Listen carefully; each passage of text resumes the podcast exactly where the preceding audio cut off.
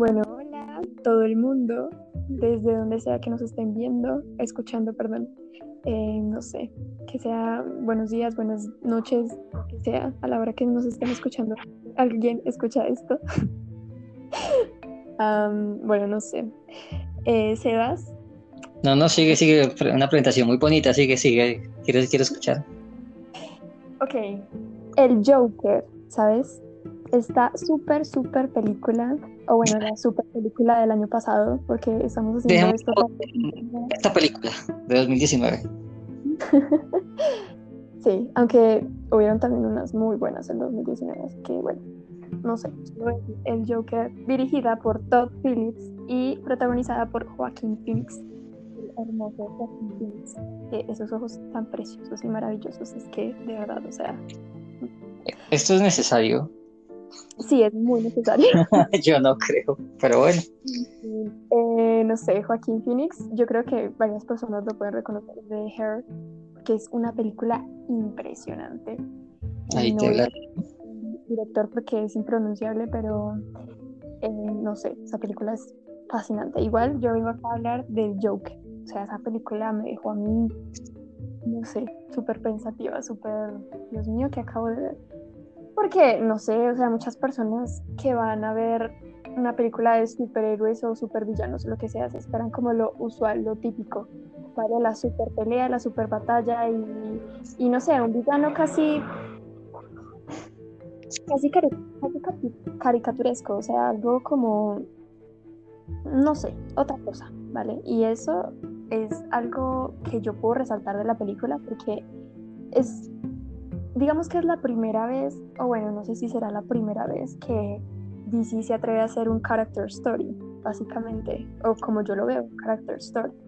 Una historia donde no se basa en la estructura narrativa común y corriente de contar una historia al pie de la letra de principio a fin. No, es más la historia de Arthur y cómo eh, sus diferentes emociones, pensamientos y situaciones que le suceden, pues lo llevan a convertirse en el yo. Pues no sé, me parece fascinante ahí. Yo sé que ya hemos hablado del tema, pero no sé, aquí va como mi opinión al respecto. No me em, parece mal, pues es... A ver, a mí esa película me dirá muchas cosas. Lo que tú decías de que no es una película típica de superhéroes es totalmente cierto. Pero, pues a mí me la vendieron como el Joker. Entonces ahí es donde yo entro un poquito de discordia porque eh, yo esperaba mi película de DC.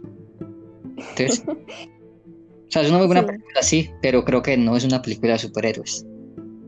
ahí hay, un tema súper interesante y es que eh, tú, digamos que encabezas un tipo de audiencia y yo encabezo otro tipo de audiencia. Tú encabezas la, el tipo de audiencia que esperaba una película de superhéroes entretenida y digerible yo soy el tipo de audiencia que, no sé, de esa audiencia más pretenciosa, hipster y fastidiosa que esperaba un algo más deep shit. bueno, lo, dijiste tú, ¿no? Yo, yo, yo estoy aquí calladito. ok. Eh, bueno, no sé.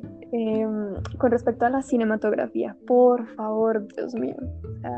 yo no puedo hablar mucho, o sea, creo que no soy una persona que sepa mucho del tema, pero hay algo que me parece a mí súper importante en las películas, como que resalten muy bien la época, al menos en la que se están ambientando.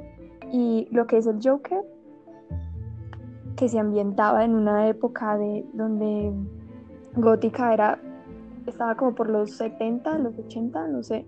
Los 60 me parece. Los 60, ok, pues lo hicieron muy bien. O sea, había detalles impresionantes como las lámparas de, vapor de, sodio, que, que, eso ya no se ve, eso no, no es de esta época y, y es algo lo que le, o sea, lo, se fijaron mucho en los detalles, o sea, habían cosas muy, muy Bueno, al final, al final es una producción que tiene muchísimo presupuesto, creo que no podíamos esperar nada menos. Sí. ¿Cómo, cómo, cómo convierto tus, tus halagos en cosas para criticar? No, hay producciones con muchísimo dinero que no, la verdad es que no, no, no se les ve. Bueno, pero estamos hablando de Joker en este momento, entonces no, no, no me quieres meter aquí el discurso de otras producciones. Ahorita estamos en el Joker. Videos que muestran, eh, no sé, para aquí los, los fans de, de Game of Thrones, ¿vale? Donde muestran a, alguien de la mesa con un café de Starbucks. Ah, sí, o sea, era, la, la, reina de... Quedó dentro de la toma. ahí es donde puede ser la producción con más dinero del mundo, pero igual, si no se fijan en esos detalles es que no hay nada. Pero bien, chévere. O sea, en el aspecto cinematográfico puedo resaltar eso. Eh, sabe manejar mucho la teoría del color. Es algo que se lo he visto de hablar a muchos comentaristas.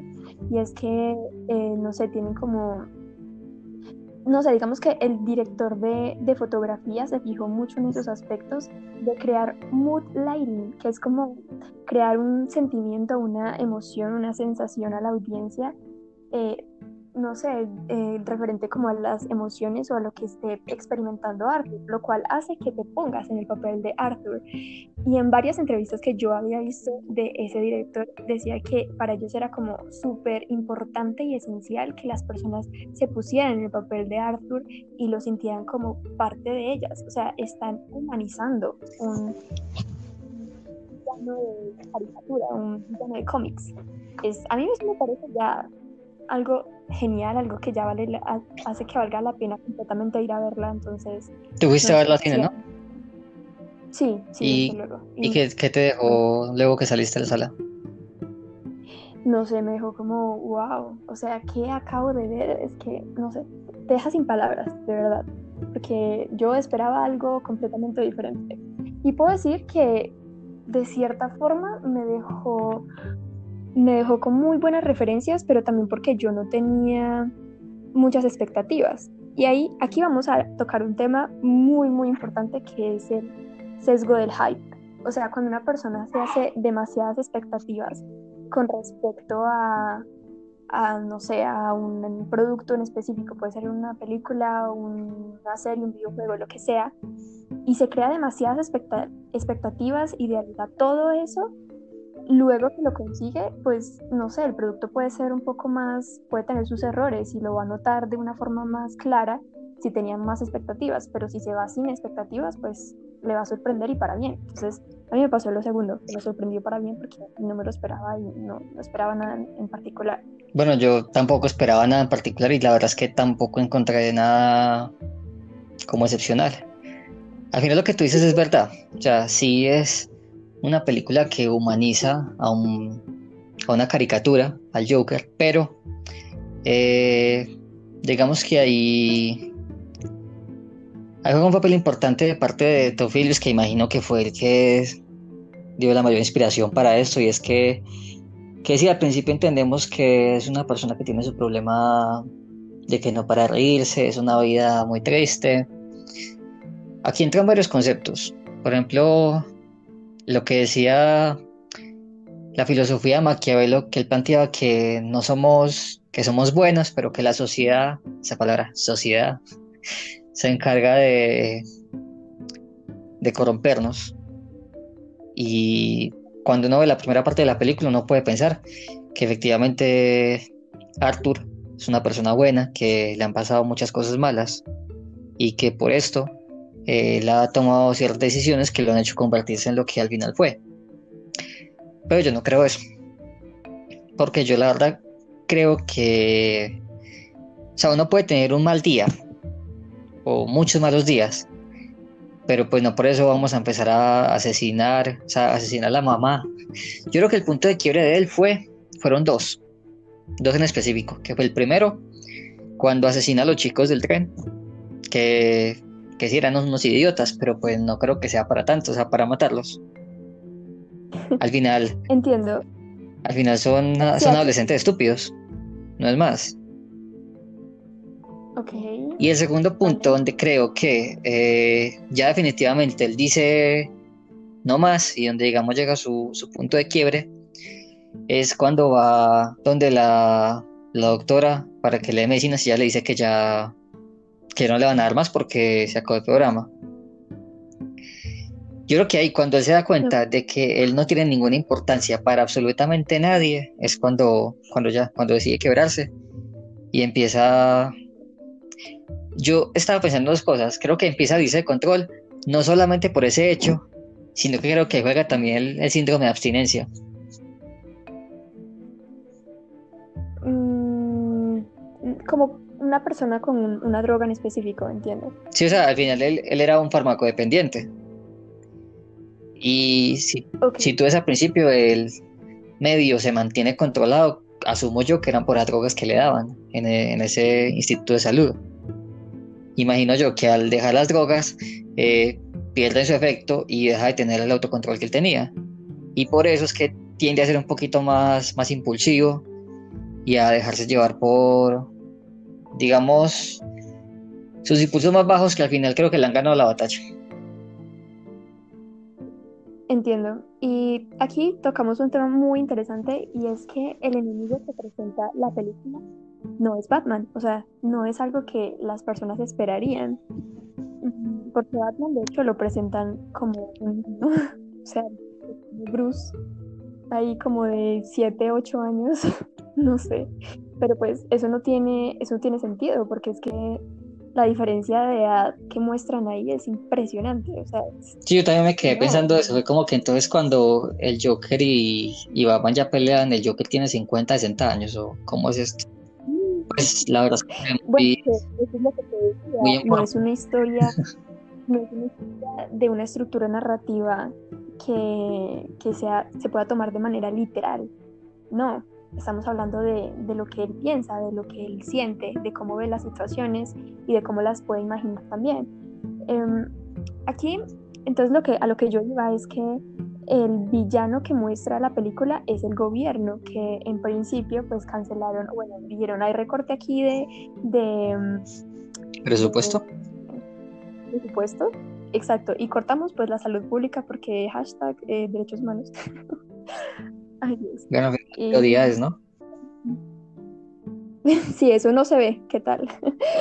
Eh, bueno, entonces hacen recorte de presupuesto y listo, cortan salud pública y se retiran estos programas, aunque las personas estén en, no sé, personas como él que tienen una enfermedad mental grave ya diagnosticada y necesiten fármacos para tratarla, pues no sé, o sea, como que los abandonan y los dejan ahí. Entonces, sí, es algo, es una realidad que ocurre y es muy dura. Entonces, cuando va al show de Murray y empieza a hablar sobre cómo el gobierno, eh, no sé, trata a la sociedad y trata a las personas de, eh, bueno, no, no tienen tantos recursos y cómo esta sociedad está dividida en, en no sé, en bueno, en los aspectos socioeconómicos no, no ayudan a las personas que tienen menos recursos. Entonces, ahí es cuando hacen que las personas se sientan identificadas y, no sé, relacionen más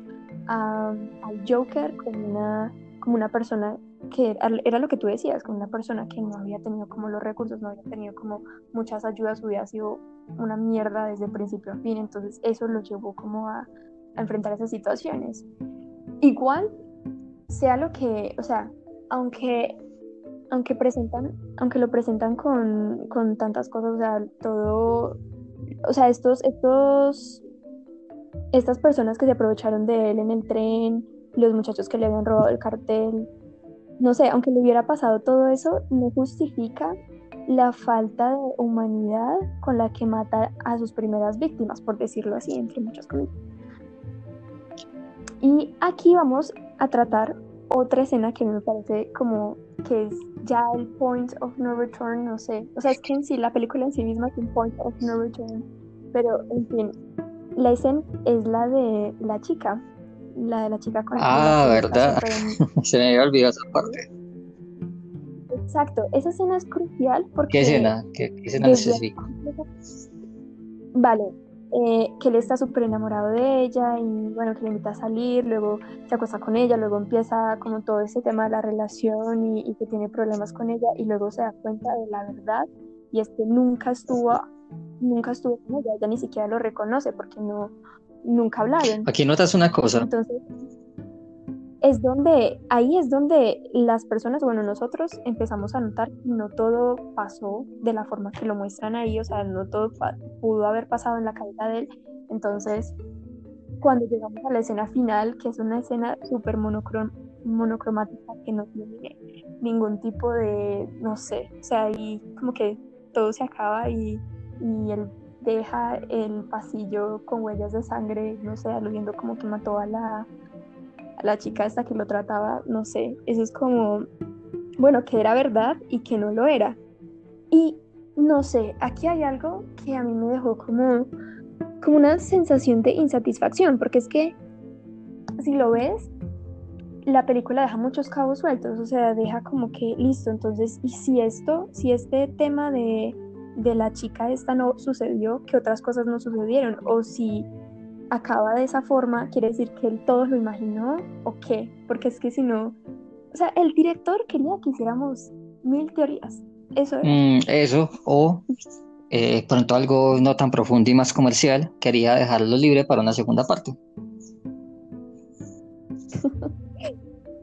sí, tal vez, tal vez, como todo abierto para una segunda parte, pero, pero es que, sinceramente, si no no resuelve algo al final, yo siento que no me estás diciendo, o sea, que, que al final no pasó nada. Entonces todo pasó en su cabeza y eso, eso es un cliché tan grande en Hollywood. Eso es muy Nolan. Es que no pueden.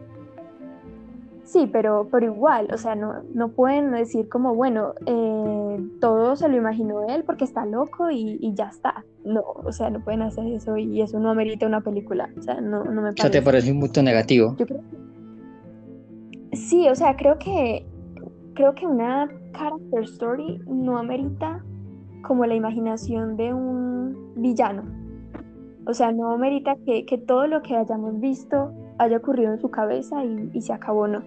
O sea, yo creo que esa, esa, esa también, esa teoría también queda completamente descartada, al igual que la de coger la narrativa y, verlo como una historia de principio a fin, porque pues no tendría tampoco mucho sentido. Pero pues aquí... Para mí...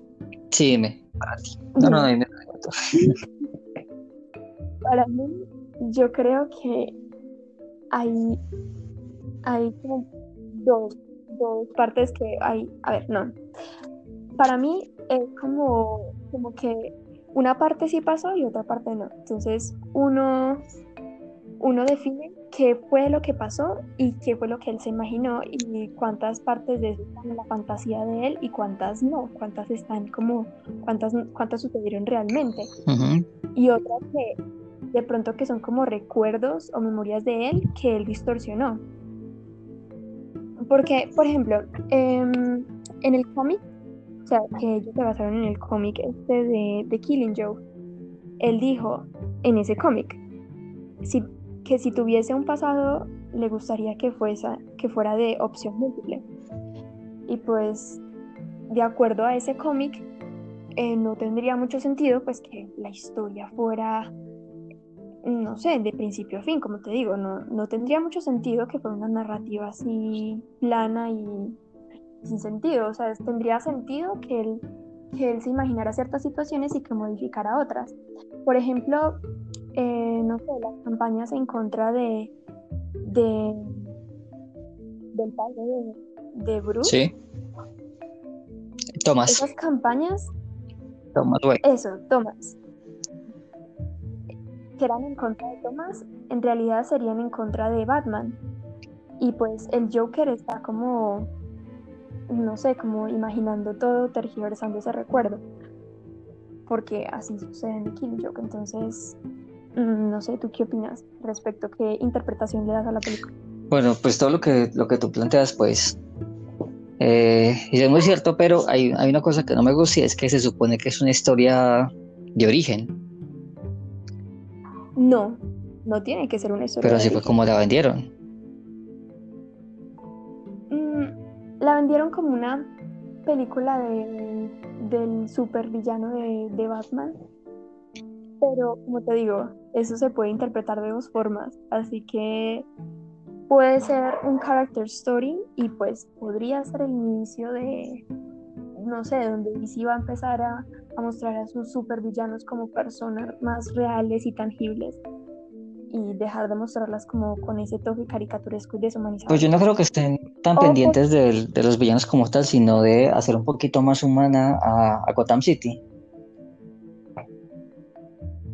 Mm, sí, también, pero para mí puede ser eso porque si lo tomas como una historia normal de principio a fin es que no tendría mucho sentido. O sea, como te digo, la diferencia de edad entre esos dos es abismal. Sí, pero pues igual al final no deja de ser una historia un poquito de fantasía en la que esos detalles, digamos que se pueden pasar un poquito por alto. Siempre puede estar la dichosa magia que no nos dicen y que luego nos explican dentro de 20 películas que fue por esto, así todo rebuscado. Entonces digamos que el tema de la edad no es algo que me preocupe tanto, me parece muy llamativo, porque o sea, en ese orden de ideas, cuando Batman crees que tenga unos 30 mm, años, el Joker va a tener que 70, 80 y pues no creo que estén en las condiciones físicas para, para luchar tanto. Pero, eh, por ejemplo, a mí la escena en la que, pues todo lo que desemboca a que él mate al final a, a Murray, ¿cómo se llamaba? Sí. Al, pues, al conductor. Yo creo que él lo que ve en él es más como, como un reflejo de todo el mundo, de lo que es Gotham City. Porque es una persona de la clase alta de Gotham City, digamos los representantes de, de Thomas, por decirlo así, de la familia Wayne, porque al final todo lo que él, lo que nos dan en la historia, para mí es casi una justificación que quiere el Joker para, para irse en contra de la familia Wayne, ya sea cierto o no, en su cabeza ya él tiene una justificación, y ya con esa justificación él puede ir a pues eventualmente, si nos basamos en los cómics y seguimos adelante, pues va a empezar con todas sus, sus sus bromas, como él las llama. Pero a mí, o sea, a mí lo que, lo que no me determina de cuadrar esa película son ese, ese tema, ejemplo, no sabemos, y aquí una parte importante que necesito si me, que me digas tu opinión, ¿tú crees que él de verdad es hijo de, de Thomas? O sea, que él es el hermano mayor de, de, de Bruce. Ah, no, para nada. Además, en la misma película lo. Bueno, él va tras de Wayne y le dice que, que ya le sabe todo, que, bueno, pues en ese caso Bruce y, el Joker serían hermanos, lo cual no tiene sentido. ¿Por qué no? O sea, porque mira que si nos vamos al tema ya, digamos, más, más realista, yo no veo, digamos, ningún problema en que siendo Thomas una persona tan poderosa, no creo que le cueste mucho falsificar unos certificados de adopción y todas cosas, simplemente para hacerse de él. Pero no, no es el punto, porque en este caso em, estamos hablando de que ya al final él se da cuenta de que su madre en realidad no es su madre y de que tuvo muchos problemas de la infancia, o sea, eh, lo maltrataban y él... Pero, no, no, se acuerda no, no, lo recuerda es muy diferente.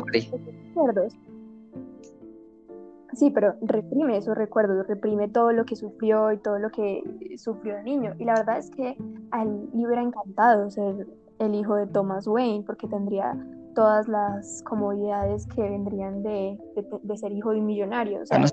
pero él no puede cambiar su pasado. Y es como. Bueno, eh, es que no puede cambiar el pasado de opción múltiple. ¿Por qué? Porque él le hubiese encantado ser hijo de Thomas Wayne, le hubiese encantado tener todas las comodidades que tiene, que tendría siendo millonario y, y aparte de que, de que él no, o sea, todo ese odio que le tiene a Batman de por sí puede ser entre envidia y, y no sé, o sea, también le hubiera encantado ser el, el actor de la, del mayor, o sea, del mayor, de la mayor tristeza de, de, Bruce, que fue que le mataran a sus padres, pero la verdad es que él no estaba ahí cuando pasó y tampoco puede cambiar eso. Entonces, no sé, de cierta forma como que le gusta cambiar eso en su cabeza y es como el que quería representar ahí. Aquí no sé si estoy un poquito equivocado, pero el que, el que mató a los papás de Wayne fue Deadshot, ¿cierto? No estoy muy segura. la verdad no, no, me acuerdo muy bien, pero no fue él. O sea, él le hubiera gustado estar ahí para, para ser él el que, el que le causa ese, ese dolor a Batman, pero no. Pero pues no fue tampoco tanto dolor, porque al final sí es su motivación principal y todo, pero si te fijas, eh, no solamente en cómics, en películas, en series, en todas partes, solamente lo mencionan muy de vez en cuando, como para remarcar que esa es su motivación, pero yo la verdad es que veo más motivado a Wayne por como por un deseo de de tranquilidad, no tanto de, de, justicia, sino de al final él en su en su mansión estando tan tan protegido de tantas cosas, él quiere ver hacia afuera y ver que todo está bien organizado, porque imagino que siendo Thomas una persona tan estricta, tan, tan meticulosa en todo, le habrá incentivado este sentimiento de orden, que al final es como lo que uno necesita para ser tan, tan triunfador en este mundo de los negocios.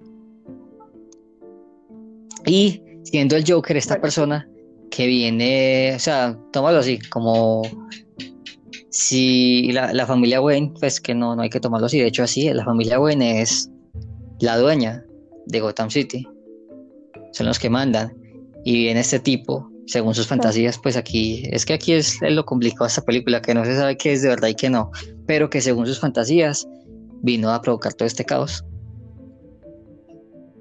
Ah, sí, y según, claro, según Thomas y Bruce, él fue el que ocasionó todo, y todos los todos los tropeles y todo lo que hubo y, después. Pero es que, de hecho, ahora que lo pienso, eh, que el Joker sí fue el que causó la muerte de los padres de, de Wayne, porque en ese problema que hubo mientras él mataba a Murray, los papás estaban en el mismo momento en el que ellos estaban en el cine y es cuando salen que la ciudad está vuelta a nada, que ahí lo asesinan, o sea que de hecho sí fue él. Pero es lo que te digo, él estaba, digamos que... él estaba recreando. Es que también Él estaba recreando y, y estaba diciendo como, bueno, para mí, o sea, todos los tropeles se dieron gracias a mí. O sea, gracias a todo lo que yo hice y eso, digamos que de cierta forma desencadenó todos los acontecimientos que le pasaron a Batman. Entonces, si él recuerda las cosas así, se siente mejor porque siente que le causó un dolor muy grande a, Bruce. Pero la verdad es que eso no es así y en The Killing Joke tampoco, tampoco es. En los cómics, eh, o sea, los, los tropeles y, y todas las chas y todo eran en contra de Batman. Pero Batman no existía en ese momento. Exacto, es que es la cosa, no, o sea, la narrativa de la historia, o la estructura narrativa no es una historia de principio. No se puede tomar Yo creo que igual, se tiene que... igual de pronto fue lo que a mí no me convenció del todo, que no era una historia organizada, o sea, yo no tengo problemas en historias que no sean cronológicamente contadas, de hecho hasta me gustan, pero desde que me expliquen qué está pasando, dónde estamos. En cambio, en esta película, si uno se la ve una vez, no la entiende del todo. O sea, porque empecemos con que es una película que es incómoda de ver. Pues para mí. O sea, para mí fue incómodo eh, porque al principio lo humanizan, pues lo humanizan mucho y el problema es que no, no es capaz de parar de reírse de que pues, es una vida asquerosa eh, se vuelve incómodo porque empieza uno a ponerse en su lugar y a pensar que uno no quiere estar ahí. Y genera, digamos, genera cierto, un poquito de rechazo, al menos a mí me, me, generó eso, me generó como un, como o sea, yo no quiero ver esto, o sea, tengo, tengo tiempo para hacer muchas cosas y la verdad es que no, no quiero dedicarlo a esta película que la verdad es que no, no me convencía. Y no es que no en ese tipo de de películas en las que, digamos, se narran la realidad de muchas personas, pero lo que te dije, me pareció que, que no era el lugar, o sea, que había, o sea, que esta película podía llamarse perfectamente cualquier otra cosa menos Joker. O sea, que al final el Joker apareció en, la, en los últimos 10 minutos y de hecho, sí, apenas los 10 minutos él dice que mejor lo presente como Joker Anterior a eso pudo haber sido una película completamente diferente que no tenía nada que ver ni con DC ni nada.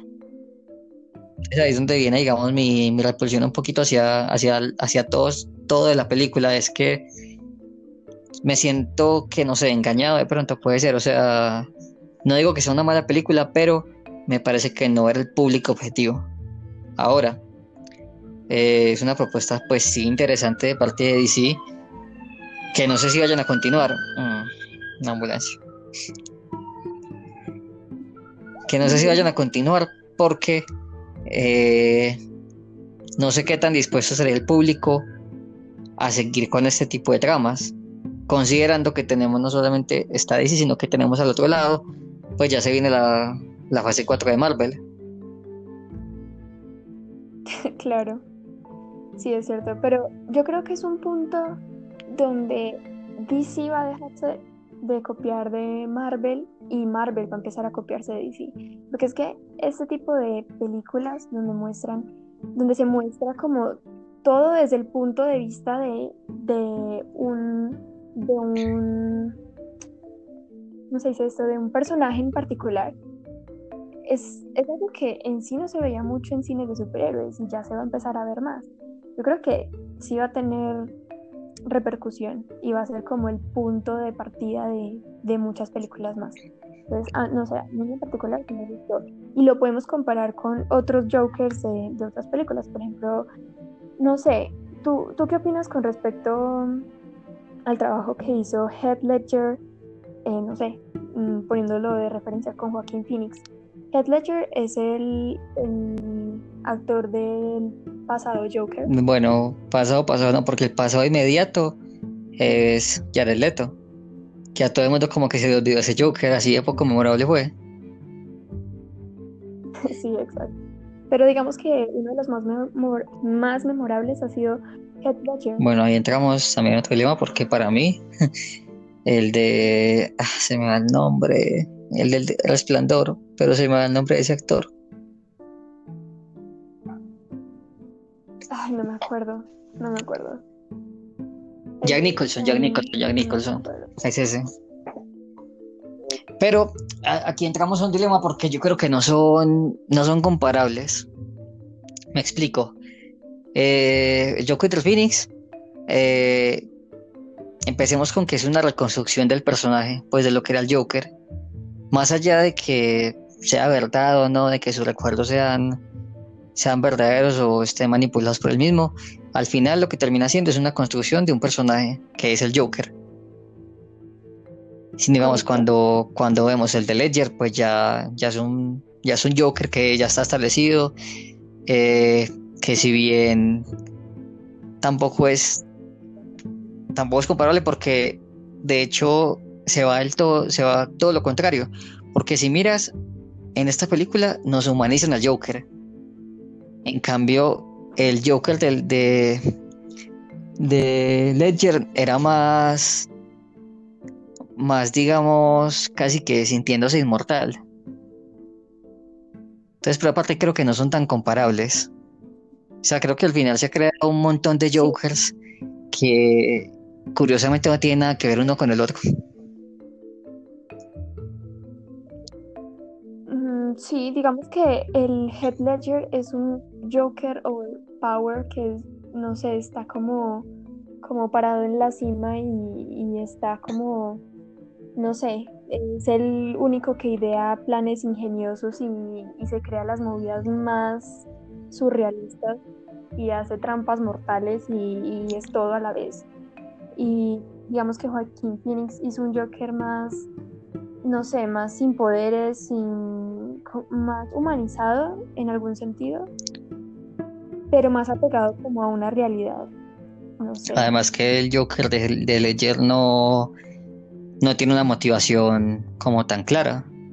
Porque al final lo que hacen, lo que hacen el Joker es durante el 80% de la película es crearle una motivación para al final desarrollar ese, ese alter ego que él tiene. Porque al final de hecho ni siquiera termina siendo eh, eh, Albert, termina siendo el Joker, algo parecido a lo que pasó con Walter White que al final terminó siendo Heisenberg y Heisenberg técnicamente se comió a, Walter. Ya casi que al final de temporada no queda absolutamente nada de Walter. Y en el Joker creo que pasó exactamente lo mismo. O sea, creo que Albert no es el Joker, creo que el Joker se comió a Albert. Arthur, perdón, sí, son como...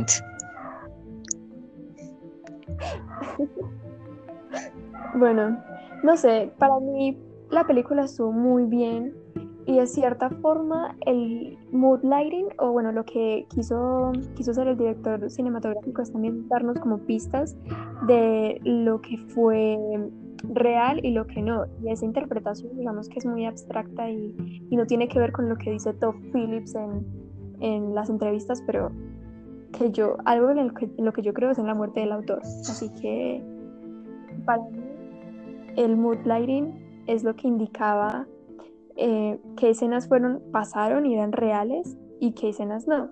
Por ejemplo, las escenas en las que él está en este manicomio y está siendo interrogado como por, por esta... Esta psiquiatra no era Quinzel. No sé. Me parece que sí. Harley Quinzel. Creo que la del no, no, no, no, no, no. No, porque, bueno, no sé, pero no creo. Aparte, él pues, no la mata. No sabemos que la mató, solamente le sacó sangre. En fin, la... bueno, pero le... el punto es que no es ella y no, era, no era como un personaje recurrente al igual que Batman. No los muestran en sí a ellos, porque el Joker o sea, como te digo, es un character story, entonces solo se basan en, lo que es él, lo que él representa. Pero entonces lo que te decía, el mood lighting, lo que mostraban en esas escenas eh, como súper monocromáticas y súper lentas y súper reales, yo creo que esas escenas sí representan el plano de la realidad. Las, las, que, las escenas que tenían más colores, que tenían una gama triádica, representan el plano de la fantasía o bueno, lo que él estaba imaginando. Y las escenas que tenían una parte sí y otra parte no, o sea, no eran como tan coloridas, pero tampoco eran tan monocromáticas, eran recuerdos, pero de cierta forma... Bueno, pero para, para todas las cosas hay que ver si la película muchas veces, ¿no?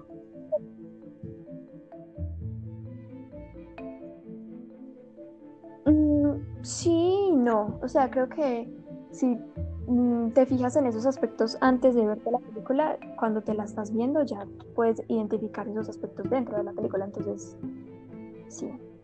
Mm, ¿Qué te puedo decir? Por ejemplo, la escena donde, no sé, donde está bailando en las escaleras. Esa escena es muy representativa del Joker, pero es triádica y es súper colorida, o sea, donde pone al Joker, de, lo expone así en la gran pantalla, lo muestra fuerte, lo muestra, no sé, cómo es él, como es, algo cómico, algo así, no sé. esa escena puede representar el plano de la fantasía y escenas como, como donde está hablando con la madre, está, está en el hospital y, la, y, empieza a ver el show de Murray no sé qué esa escena tiene una parte monocromática y otra parte más colorida. Entonces se puede decir que hay una parte que es verdad y otra parte que él está imaginando. Yo creo que ese tipo, o sea, ese tipo de encuadre en, la pantalla hace que uno relacione la realidad de la fantasía de una forma como, eh, no sé, más... Mm, ¿Cuál es la palabra para eso? Una forma inconsciente, ¿sí me entiendes? Por ejemplo, en películas como como el como Harry Potter, ¿vale? En ese tipo de películas el soundtrack te muestra los personajes y de cierta forma eh, te explica cuáles son los villanos y cuáles son los buenos y, y, básicamente lo que representa cada personaje y lo que está sucediendo y digamos que el, el soundtrack juega un papel fundamental para uno darse cuenta de ciertos aspectos que de otra forma uno no se daría cuenta. pues en esta película el soundtrack, aunque acompaña a todo, todo lo que está pasando alrededor, no es en realidad lo que está contando la situación, lo está haciendo el mood lighting. El mood lighting es lo que está marcando la situación, lo que te está diciendo, bueno, esto es verdad, esto no lo es, esto se lo está imaginando él y esto no. Pero es una forma más eh, subconsciente, como de meterle a, a la audiencia esa información. Al menos para mí, esa es mi interpretación. Y yo creo que no me importa lo que diga Top Phillips después. O sea, yo, yo considero que es más importante lo que yo crea. Entonces, pues, no sé. pues digamos que la verdad es que para analizar ese concepto tendría que dármela de nuevo. Ya digo, pasado lo que tú me cuentas, yo puedo asumir que, que hay dos, que entonces esta película está construida un poquito por partes porque parece que es una cosa lo que nos quiere contar el, director, algo más los que nos cuenta el director de fotografía y una tercera la que nos cuenta eh, la banda sonora. Entonces no sé qué tan, no sé qué tanta coherencia haya al final. Correcto. Porque o sea, al final qué película tan confusa. Sabes que ni siquiera el origen.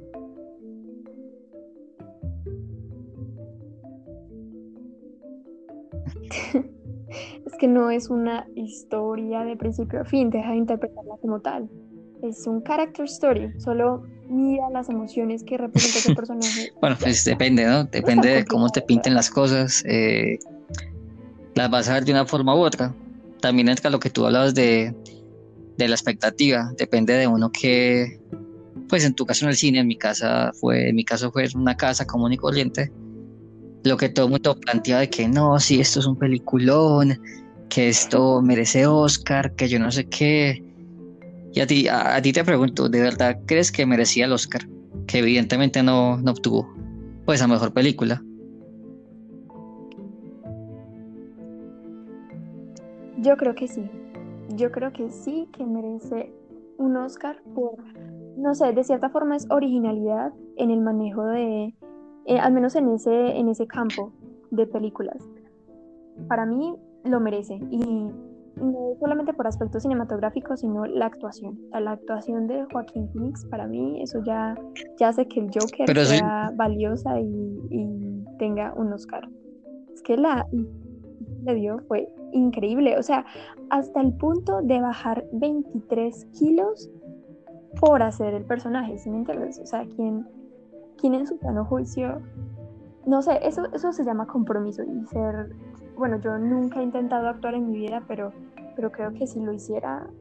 bueno, yo, yo, yo bajé 15 kilos después de Accedo, entonces... creo que, creo que lo entiendo muy bien a él, entonces... Por esa parte, pues sí, muy buen compromiso, pues efectivamente, él ganó el Oscar a Mejor Actor. Sin embargo, eh, cuando hablamos ya de la película como tal, la tenía muy difícil porque es que tenía de frente a Parásitos, a 1917.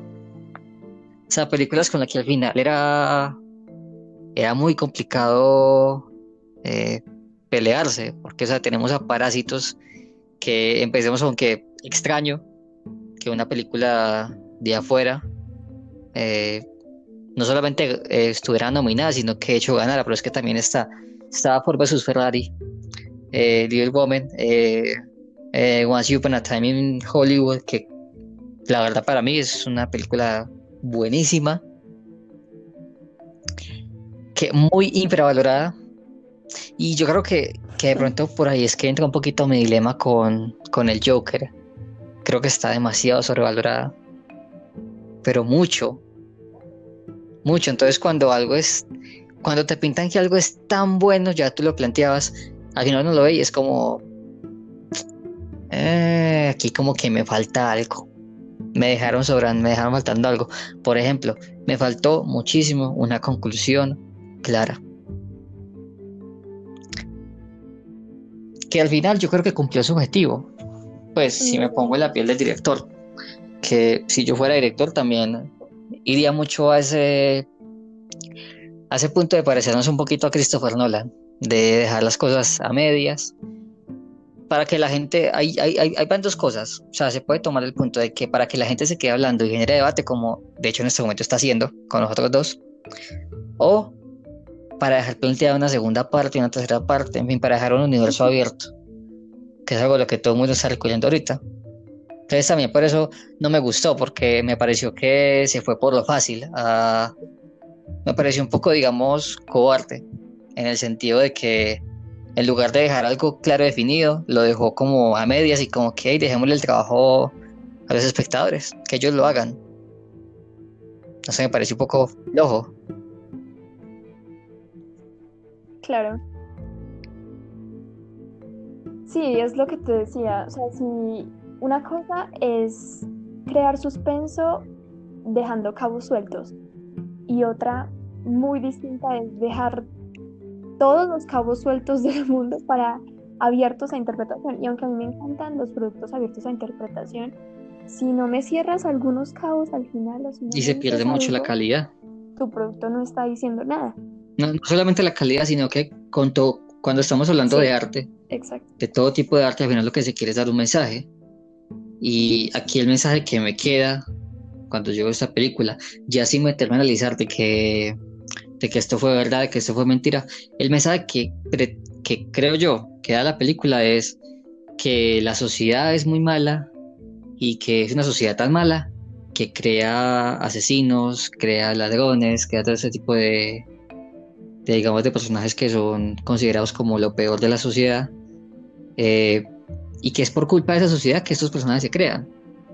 Y es ahí donde no me gusta ese mensaje, porque para mí la persona eh, nace, no se hace. Obviamente, el, el, el tengo esa palabra en la cabeza. Eh, no, pues el inglés. El environment, pero no sé cómo decirlo en español, carajo. El, el entorno, el entorno eh, juega un papel muy importante. Pero yo creo que al final las personas tienen una esencia. Y si tú no eres una persona mala, eh, por más de que el universo se encargue de mandar señales para que uno actúe mal, uno no lo va a hacer.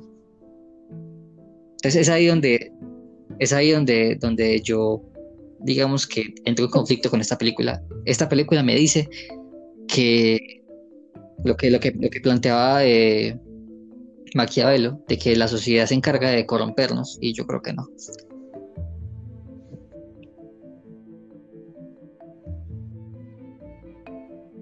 Entiendo. Pues a mí como película y como character story, como cualquier cosa, ¿sabes? Me encantó, me fascinó. Creo que eh, deberían existir más películas así. Eh, te deja un planteamiento bastante interesante. Creo que tiene razón en muchos aspectos. para las personas Em, o sea, que una persona no, en su corazón no es mala y crece en un ambiente de oscuridad y de maldad y de todo eso, no significa que ya esté condenado a hacerlo. No es, esté condenado a, hacer malas cosas. No.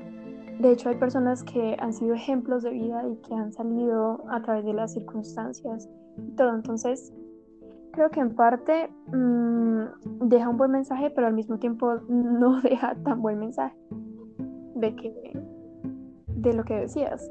Las personas ¿Tú crees que de pronto este, eh, más allá de todo el tema de, de la narrativa, de si es, de si la historia es cierta, de si es falsa, todo eso, ¿tú cuál crees es el que es la parte más importante de la película y por qué es que es tan valorada por todo el mundo?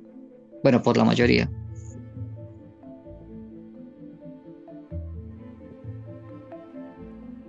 Bueno, digamos que muestra la revolución a nivel de sociedad, muestra la revolución como una forma de venganza por el descuido del gobierno, por así decirlo.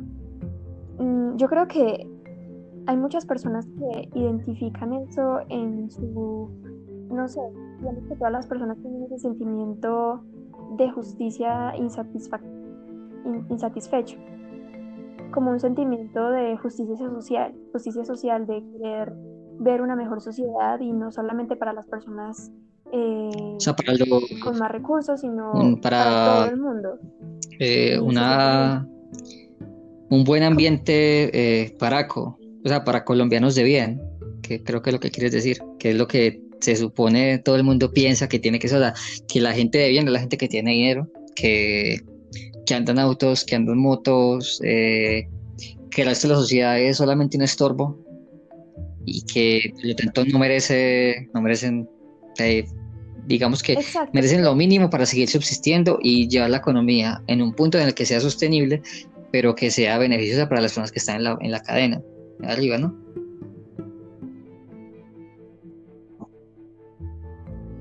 Sí, pero lo que a mí me parece peligroso es que muestra, digamos, esta revolución y ese caos y ese desorden, más que como exigencia de la sociedad para tener una mejor, para tener mejores recursos y oportunidades, se muestra como venganza, como forma de, de, no sé, todo esto está mal.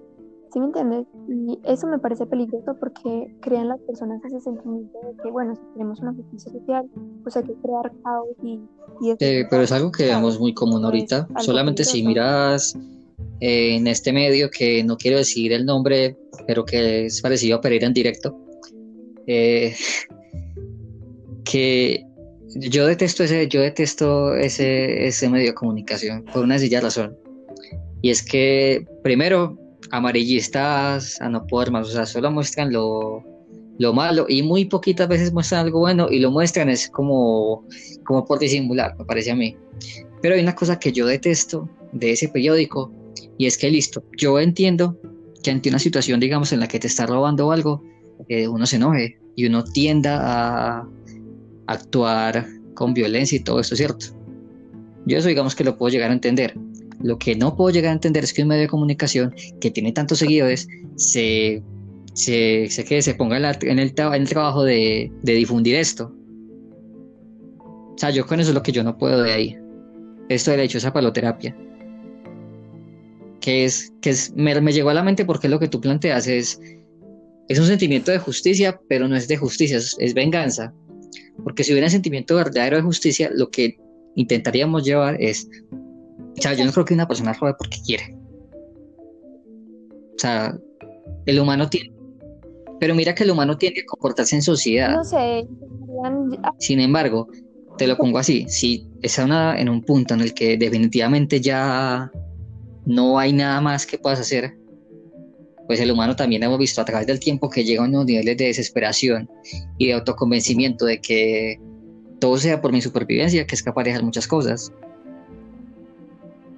pero me parece que es más importante enfocarlo en un punto en el que no tanto eh, la violencia, sino que, o sea, más bien qué podemos hacer para que esta persona deje de robar. Pero no golpeándolo, ni porque al final es como cuando entrenas a un animalito. El animalito no entiende por refuerzos negativos. Uno solamente entiende por refuerzos positivos. Entonces, si alguien que está robando se le da un trabajo y se le enseña que puede ser parte de una sociedad y que puede ser útil, pues evidentemente va a dejar de robar porque va a ver que no tiene la necesidad de hacerlo. Pero si en cambio se le sigue maltratando, va a tener mucho más, mucho remordimiento y a medida que, que, va avanzando en su carrera criminal, pues va a dejar de tener ese, digamos, sentimiento de empatía. Lo que, algo así tipo como que, pues si me pegas con más ganas te voy a seguir robando. O sea, y que esto se proyecte en un medio de comunicación. Claro. O sea, que todo el mundo ve Sí, sobre todo ahora que todo el mundo cree todo lo que le pongan enfrente. No sé, me parece muy peligroso. Algo así como el mensaje que, tú, que creo que da la película. Bueno, que tú interpretabas.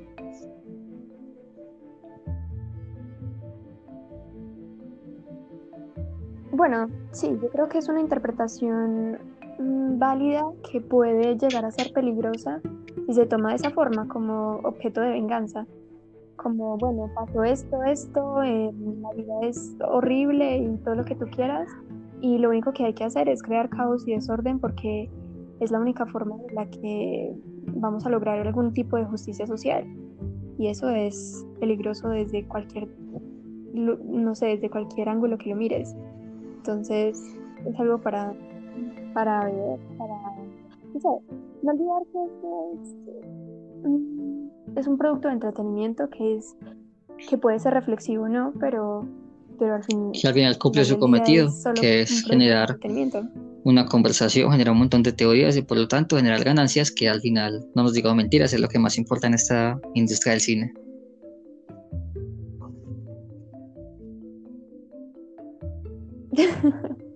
pues claro, el poder Mira que yo... todo, y tanto que seguro va a haber un Joker 2. O bueno, no sé. ¿A ti te, comentando en ¿te gustaría un Joker 2? parece el Joker 2. Entonces, bueno. No sé si de para una secuela. Creo que eh, fue. O sea, su principal objetivo. Y de pronto no te gustaría ver a, Phoenix como Joker en, otro tipo de producciones. O sea, siendo no protagonista, sino, digamos, formando parte de alguna trama de.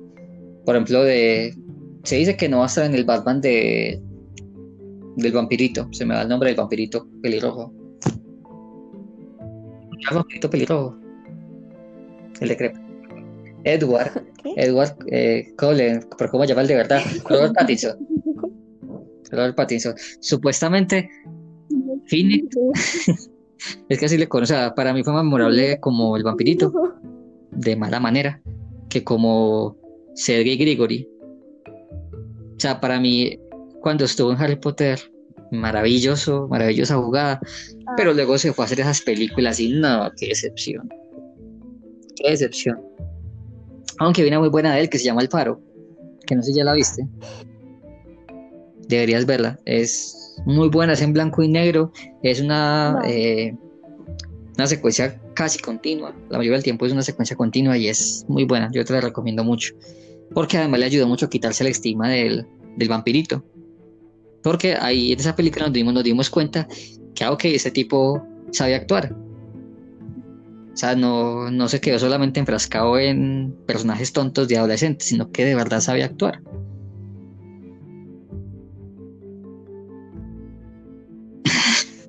bueno, no, no, yo no quiero la discusión de, de Twilight la podemos dejar para otro. Pero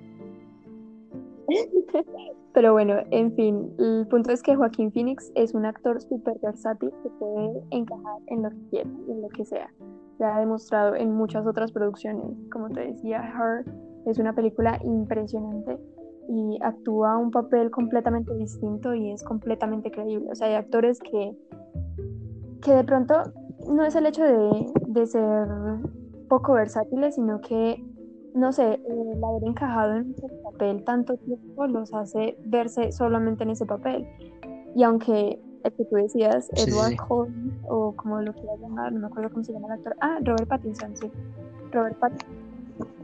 Aunque Robert Pattinson es un actor bastante versátil, pues digamos que la saga de películas dio para que de cierta forma se casaran con ese personaje y, y lo tuvieran muy presente como el de, el de Crepúsculo.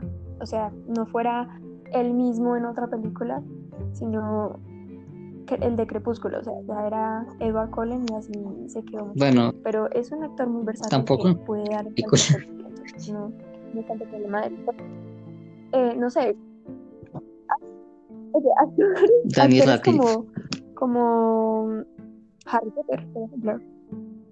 Ah, no, sí, él se murió. Él se murió ahí Actualmente no, no he visto nunca nada que uno diga como wow.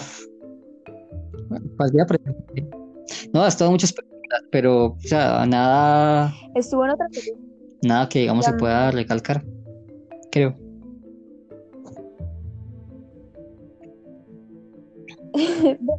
digamos que las personas ya lo tienen muy presente como ese personaje. Entonces, queda, queda siempre como ese personaje en otra película. Así que cuando hablan mucho de eh, sí, sí, fue en eso. Él estuvo en una película que se llama Los Ilusionistas 2, creo.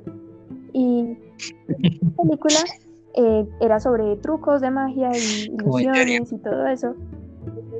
muchos memes eran como, como uy, haciendo con Harry Potter, ¿sí me entiendes? Entonces, eh, digamos que ese tipo de actores que tienen tanta eh, no sé, tanta, tanta solicitud en muchos, muchas películas y producciones, suelen ser la forma de marketing también para otras películas, pero al final del día no, no se ve su versatilidad porque ya no representan esa persona, sino ese personaje. algo muy interesante. Sí, además que Pero bueno, ya llevamos la hora. Para otro podcast y si tú lo... Ajá, podemos concluir aquí. Entonces, no sé, muchas gracias a los oyentes, a los futuros Bueno, igual si lo escuchamos, pues, como te dije antes, digamos nosotros en un futuro. Y pues ahí está para recuerdo. Y pues, Sí, o sea, si alguien lo oye, nos puede, hacer contactar y decir como, bueno, yo quiero que hagan el próximo podcast de un tema específico. Entonces, pues sí, creo que es correcto dejar hasta por acá por ahora. Y ya, Mari, nos veremos en la próxima oportunidad.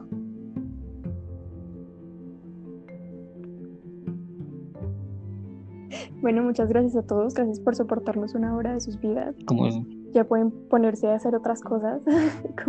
no necesariamente, pues yo la verdad es que si lo escucharía, lo escucharía mientras hago mis tareas. De hecho. Esta, esta, esta gente inferior, por favor. Muchas cosas al mismo tiempo. Así que, por favor, Chaito, Mario.